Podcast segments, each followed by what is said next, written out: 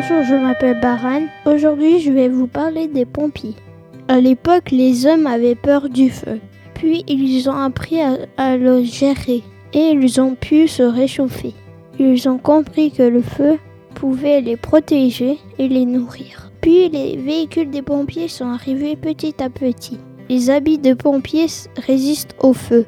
Les vêtements des pompiers brillent dans l'obscurité. Les pompiers s'entraînent beaucoup au cours du temps. Ils doivent maîtriser plusieurs sports pour devenir un pompier. Les pompiers, au cas où de feu dans, dans un tunnel, ils passent dans un passage où il y a une porte. Ils peuvent ainsi secourir les gens. Je sais pas encore si je vais faire pompier. D'un côté, je trouve que c'est dur. D'un autre côté, c'est un métier sympa.